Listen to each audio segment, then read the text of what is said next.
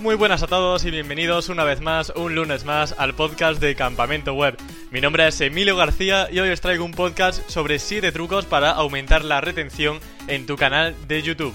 Porque el tema de la retención es un pilar fundamental para posicionar en YouTube. Al igual que en Google podemos hablar sobre contenido y sobre enlaces, para posicionar en YouTube yo destacaría por una parte la retención, la interacción y el título. El título es simplemente, como su nombre indica, el título que recibe el vídeo, en el que recomiendo siempre que se incluya la keyword a la izquierda para que así se potencie. La interacción son el número de comentarios, de likes, de dislikes, de suscripciones y por otra parte el tiempo de retención, ya como tercer elemento, es el tiempo que el usuario ha visto uno o más vídeos en YouTube. Es decir, que si el vídeo dura 5 minutos, queremos que lo vea entero. Si dura una hora, también queremos que lo vea durante una hora. Y si luego ve además otros vídeos sobre tu canal o sobre la competencia, pues mejor aún. Aquí hay un aspecto importante y es que no me he equivocado, si se va a la competencia también vais a mejorar vuestro posicionamiento, porque no hay que olvidar que YouTube es una empresa y lo que quiere es mostrar anuncios a la gente. Entonces, imaginemos que yo estoy viendo un vídeo dentro de mi canal, en el caso de que tuviese y fuese youtuber, pero soy podcaster, así que eh, sería un caso hipotético. Pero bueno, poniéndonos en ese caso, imaginemos que estoy en un vídeo de campamento web en el canal de YouTube y luego me voy, pues no sé, al canal de Luis Villanueva. En este caso, como gracias a mi vídeo el usuario está luego navegando más por la plataforma, YouTube entiende que yo he propiciado, he, favorecido que ese usuario navegue mucho por la plataforma. Y eso va a hacer que mi SEO se potencie.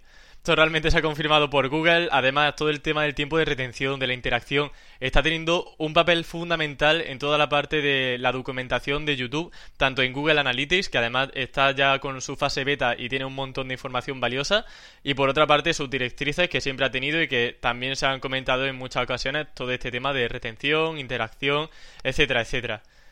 Eh, obviamente lo ideal es que la gente esté mucho tiempo en YouTube, pero consumiendo vídeos tuyos y así mejorar tu marca. Puede que a nivel de SEO te beneficie también que se vayan a la competencia, pero también van a tener mucho tiempo de permanencia si igualmente están en tu canal. Por tanto, a pesar de que si se van a otro canal va a seguir potenciando el SEO, no queremos que se vayan, queremos potenciar nuestra marca y que haya mucha retención e interacción, pero dentro de nuestro canal. Entonces, la pregunta del millón es, ¿Cómo podemos hacer que la gente no salga de tu canal, consuma muchos vídeos tuyos y participe para tener un mayor número de interacción? Pues eso es lo que vamos a ir justamente en el podcast de hoy. Vamos a destripar esas siete técnicas que yo utilizo en canales para aumentar la interacción y la retención. Y para no entretenerme más, empezamos con el primero. El primero son las pantallas finales. Las pantallas finales son un espacio que nosotros le estamos dedicando en nuestro vídeo, como su nombre indica, al final del vídeo concretamente, para decirle al usuario, mira, ya que ha finalizado eh, la visualización del vídeo, puede ser que te interese visualizar también estos otros vídeos de mi canal. Y puedo poner, por ejemplo, enlaces internos hacia otros vídeos del canal y a su vez puedo poner también el icono de mi canal para que la gente se suscriba de una manera más rápida y no tenga que hacer scroll y ahí directamente tiene ya el botón para suscribirse. Esto dicho así de voz puede parecer un poco extraño, pero si entráis en vuestro canal de YouTube, en Creator Studio, vais a poder verlo muy fácil y con que subáis un vídeo y vayáis en la edición a pantallas finales, vais a ver muy bien explicado qué elementos podéis poner. ¿Qué ocurre entonces? Que a la hora de editar ese vídeo, no debemos cortar el vídeo cuando yo, por ejemplo, deje de hablar o cuando teóricamente todo termina, sino que ya al final del todo, cuando parezca que todo ha acabado, yo puedo poner, por ejemplo, en ese programa de edición, ya sea pues Premiere, Sony Vegas, eh, Camtasia, cual, cual sea, podemos poner un fondo, una imagen de fondo y luego sobre esa imagen de fondo ya en el editor de YouTube vamos a poder poner los enlaces internos y el enlace de suscripción hacia nuestro canal. Todo dentro de YouTube. Por tanto, tenemos que dejar esos segundos eh, al final de nuestros vídeos para luego poder insertar esos elementos en la pantalla final que se denomina. Luego, importantísimo, además, es que en YouTube Analytics podemos medir cuántos clics recibimos en esas pantallas finales y qué vídeos de los que pone son los más visitados. Con esto lo que vamos a conseguir es saber si realmente has acertado con los vídeos que sugieres en la pantalla final o si realmente nadie hace clic en eso y convendría cambiarlo. Y también puedes hacer pruebas para ver si una pantalla final funciona mejor que otra, si en la pantalla final puedes poner una música más llamativa, si ese vídeo relacionado que tú has pensado realmente no está tan relacionado y a la gente no, le interesa. Ya es cuestión de ir probando porque cada canal es un mundo y al final con prueba y error es cuando de verdad, gracias a la analítica, vamos a poder mejorar. Dejando este un poco de lado ya el tema de la pantalla final, que ya os comento que lo ideal, lo principal es saber que existe, porque luego ya dentro de YouTube vais a ver un montón de consejos, de sugerencias. El segundo es sobre tarjetas, que además está todo en la misma sección. Vais a tener tarjetas y luego a la derecha pantalla final. Entonces es todo como que viene en el mismo pastel. Eh, lo que podemos hacer con las tarjetas es poner vídeos relacionados o incluso enlaces hacia tu página web para derivar ventas. Y podemos hacer también encuestas, podemos hacer enlaces hacia nuestra página web, como ya he comentado, lo que sea. Hay muchísimas opciones.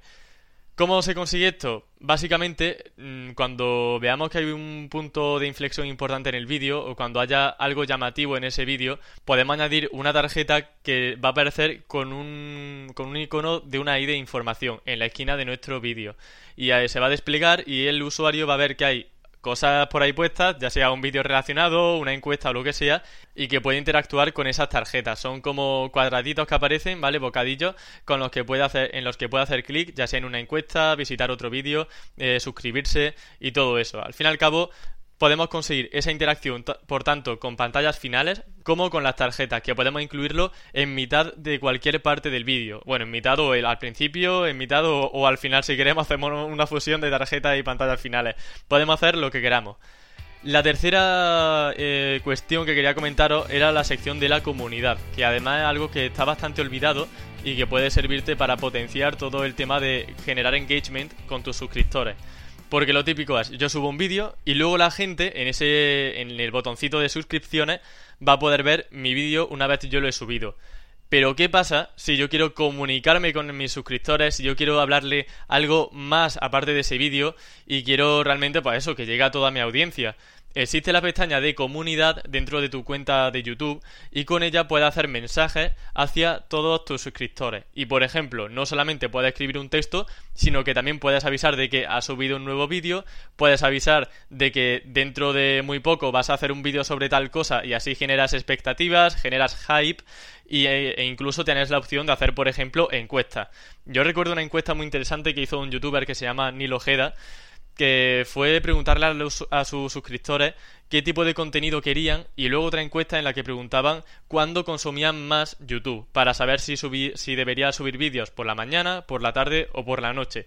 Así tenemos una forma genial de conocer a nuestra audiencia, de conocer a nuestros suscriptores y vamos a poder crecer mucho más rápido conociendo sus gustos y sobre todo su forma de interactuar, su forma de conectar dentro de la plataforma. Por tanto, tema de comunidad, podemos aprovecharlo de una manera estratégica bastante interesante también. Cuarto elemento, listas de reproducción. Esto es bastante típico, ya se conoce mucho. Una lista de reproducción no es más que una aglomeración de, de vídeos, un listado de vídeos relacionados, que lo fusionamos en una lista de reproducción. Y lo bueno de la lista de reproducción es que una vez empecemos un vídeo, luego va saltando al siguiente, al siguiente, al siguiente, de forma completamente automática. ¿Qué ocurre? Si yo estoy viendo YouTube o lo tengo en segundo plano y mientras estoy trabajando y estoy escuchando, pues no sé, cualquier tutorial del canal de Webpositor, por ejemplo, yo puedo dejar la lista de reproducción eh, abierta y van a ir saltando los vídeos, de modo que el tiempo de retención global va a ser mayor, porque yo estoy al fin y al cabo interactuando eh, con ese canal, en este caso con el canal de Webpositor, durante mucho tiempo, no tengo que estar pendiente de darle al siguiente vídeo y el tiempo de retención, en mi caso, o en el caso del canal de Webpositor, va aumentando, aumentando, aumentando con el paso del tiempo, porque obviamente conforme vaya viendo más vídeos y vayan saltando automáticamente más vídeos, más tiempo de retención, mejor SEO va a recibir el canal. Entonces, realmente la lista de reproducción no es que posicione porque sea una lista de, reproducción, sino porque a nivel de tiempo de visualización hace que se consiga una suma mucho mayor que un vídeo individual en, la que, en el que el usuario puede entrar y de repente pues deja de consumir la plataforma.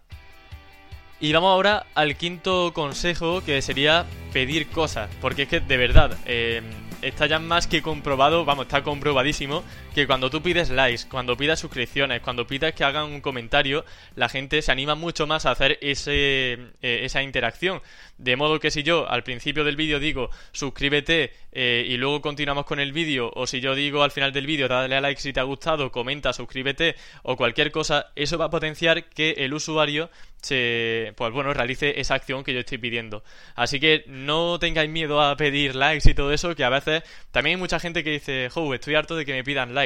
Pues sí, pero es que funciona, realmente funciona y no podemos desaprovecharlo. Eh, también tenemos que pedir que le den a la campanita, porque si no le dan a la campanita, nos, nos saldrá una notificación push en el móvil. Es decir, yo si me suscribo a un canal, el usuario dentro de su pestaña de suscripciones va a poder ver mi, bueno, los vídeos que subamos con el paso del tiempo, obviamente.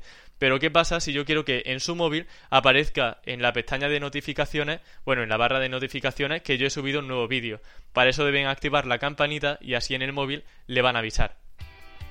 Y el sexto consejo lo he sacado de. Bueno, el sexto truco lo he conseguido gracias a Tekendo, que ha sido donde he visto esta técnica. Y es que Tekendo pone al final de sus vídeos los mejores comentarios de vídeos anteriores. Algo, es algo similar a lo que hace Zapeando, que en cada programa pide a los espectadores que suban un tweet de X cosa con un hashtag. Y al final del programa ponen, por ejemplo, eh, sube la foto más divertida con tu mascota usando el hashtag eh, Zapeando1200. Y al final, como comentaba, van poniendo algunos de los más llamativos.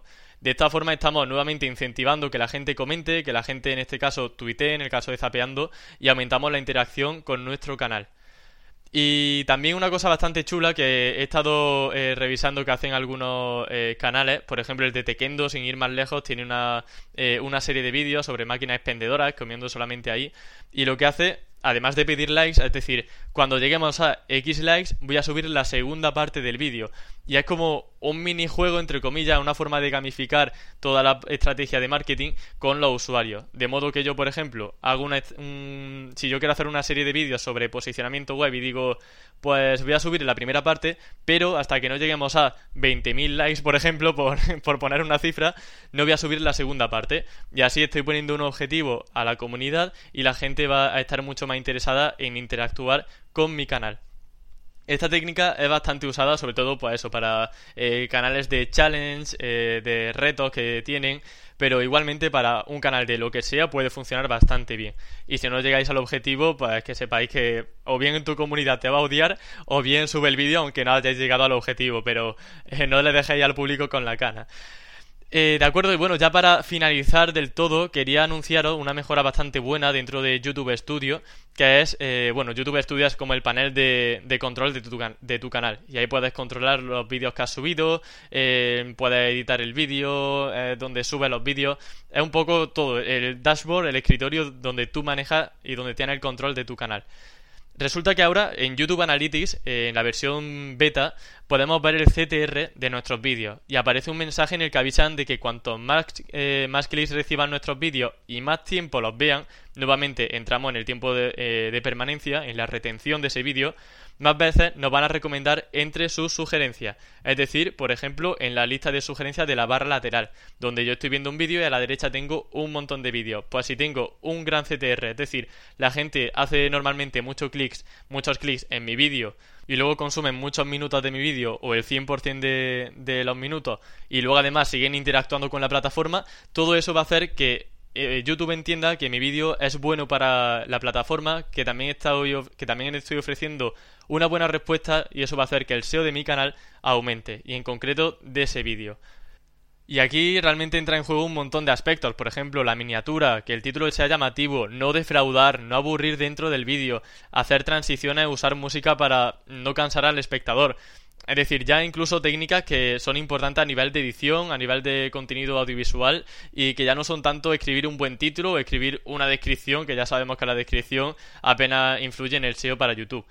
Entonces, todos estos temas al final es que van sumando, van aportando al SEO del canal y ya no entramos solamente en tema de meta etiquetado, que si tags, que si eso que decía del título, que puede que sí a nivel de CTR, pero son cosas que son más de cómo tú te estás expresando con la comunidad, de cómo conectas con ese espectador, cómo le estás pidiendo los likes, cómo le estás, eh, cómo estás haciendo que esté consumiendo todo el vídeo. Y para eso sinceramente yo creo que también hace falta, por ejemplo, eh, un conocimiento en cuanto a edición Porque, por ejemplo, lo que os comentaba antes de usar transiciones, de usar música en determinados momentos para no aburrir, para no cansar al espectador con un, con un tono que puede ser monótono. Que bueno, yo además, yo además que tengo un podcast, pues también tengo, eh, digamos, eso siempre en mente. No puedo aburriros y sé que muchas veces será complicado porque el tema no os gusta, porque no soy buen locutor, porque la música os satura o cualquier cosa. Entonces siempre tengo ese reto, pero hay que ir mejorando. Yo intento obviamente siempre mejorar el, el tema de la locución, de los podcasts, de cómo la estructuro. Y el guion, por ejemplo, fundamental, porque si no, yo aquí no sé explicarme y me quedo trabado durante 40 minutos. Entonces, pues bueno, ya aquí termino los 7 consejos que os quería comentar.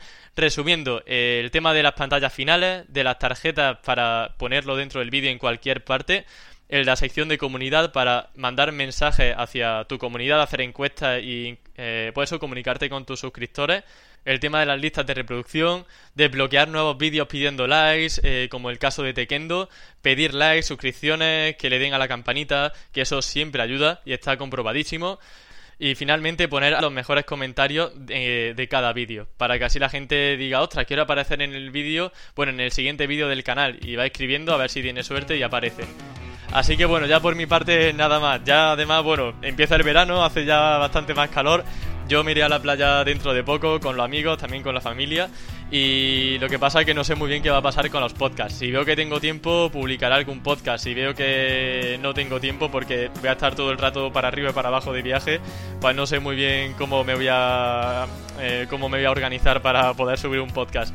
Entonces, si no me pilla el toro, tendráis podcast. Si me pilla el toro, pues lo siento mucho, pero habrá que esperar otra semana más.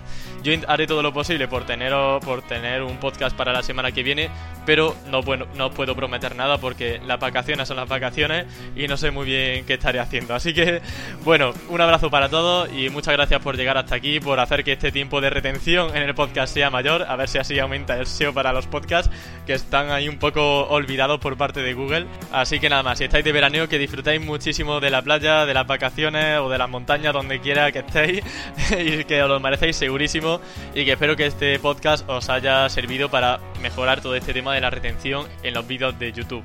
Entonces, nos escuchamos el próximo lunes. Si veo que tengo tiempo, con muchas ganas de aprender y con muchas cosas que contar. Como siempre, hasta la próxima.